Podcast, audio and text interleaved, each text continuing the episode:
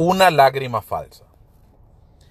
Efectivamente, todos los seres humanos en algún momento sentimos que el universo entero conspira para hacernos fracasar, para detenernos, para que cada uno de los proyectos que hemos tenido simplemente no avancen. Pareciera que no existiera el cambio, pareciera que estuviéramos estancados, como si estuviéramos en lodo e intentáramos salir con todas nuestras fuerzas, pero nuestro avance es literalmente muy poco. Para muchos pudieran ser lágrimas falsas. Pero hoy reflexionando pensaba para mí mismo, ¿cuántas lágrimas de verdad son falsas y cuántas son verdaderas? Yo creo que cada ser humano que llora, teniendo o sin tener razón. Sencillamente está dando una expresión de lo que siente en ese momento en su corazón.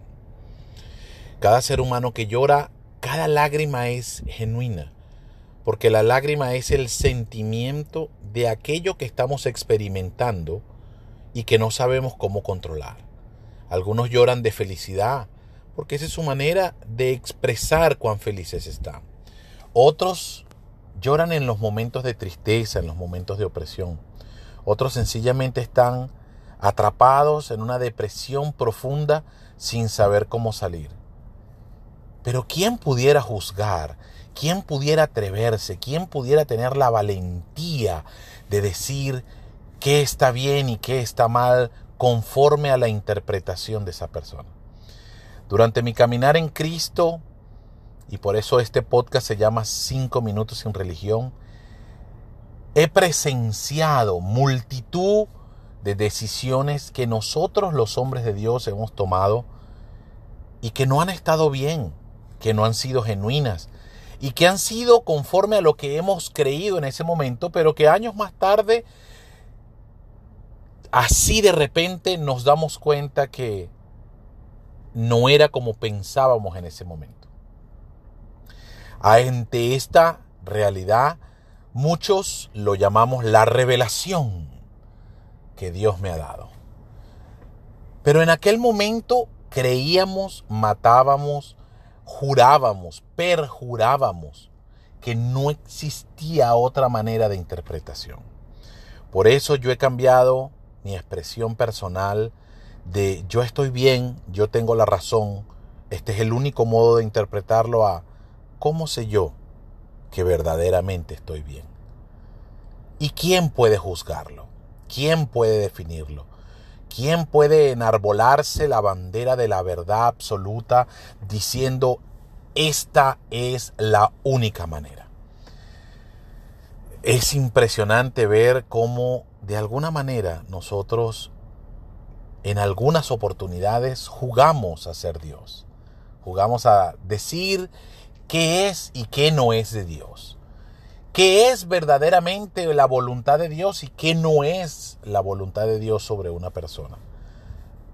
Y dejamos a un lado que verdaderamente Dios es un Dios soberano y que a cada uno de nosotros nos hizo con un propósito y que Él se encargará de que ese propósito se cumpla. Así que en este día, hoy que estás escuchándome, yo simplemente te comparto que aún en medio de la situación difícil que estés, aún en medio cuando muchas personas puedan decir que tus lágrimas son falsas, tu dolor quizás es genuino. Tu dolor es genuino para ti. Para los demás quizás sea genuino, pero para ti tu dolor es genuino. Y aún en medio del dolor, yo simplemente te digo que todavía no es el final, que aún puedes levantarte, aún puedes tomar tú la decisión mas nadie la va a poder tomar por ti.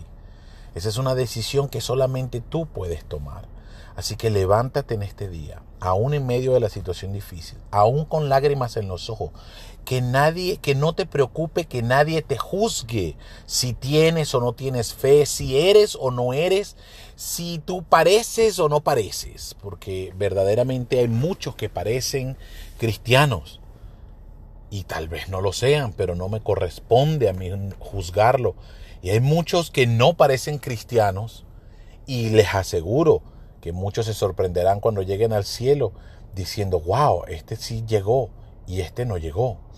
Entonces, definitivamente es el amor, la expresión del amor de Dios, la que cambia las vidas. Así que en este día, levántate, aún con lágrimas en los ojos.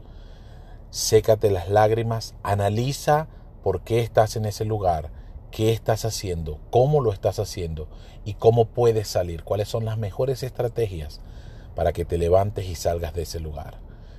Estás en los mejores tiempos que puedas vivir porque aún estamos vivos. Así como en el mensaje de ayer, ¿cómo pasa el último día de una persona que va a morir? No lo sabemos. Entonces, como no lo sabemos, demos lo mejor, demos lo mejor de nosotros en este día. Les saludo, soy Harlan Falcón, aquí en 5 minutos sin religión. Espero que sea de bendición para ti.